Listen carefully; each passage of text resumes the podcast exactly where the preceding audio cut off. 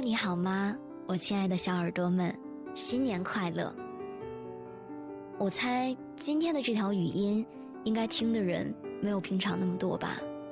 你是在准备放烟花吗？在和家人吃饭干杯吗？已经贴好了春联福字，要迎接新年了吗？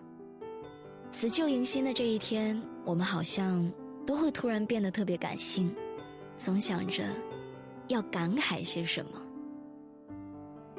我今年二十三岁，这不是我离开家的第一个年头，所以其实本来并没有什么好拿出来说的，或者，并没有什么值得去记录的。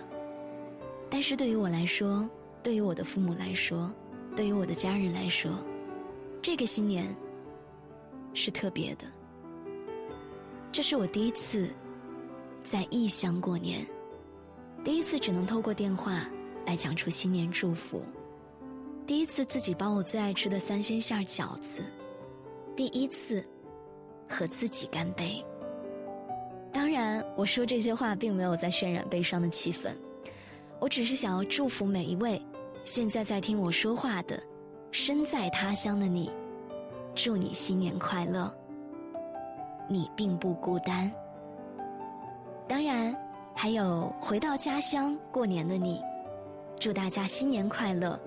新的一年，心想事成。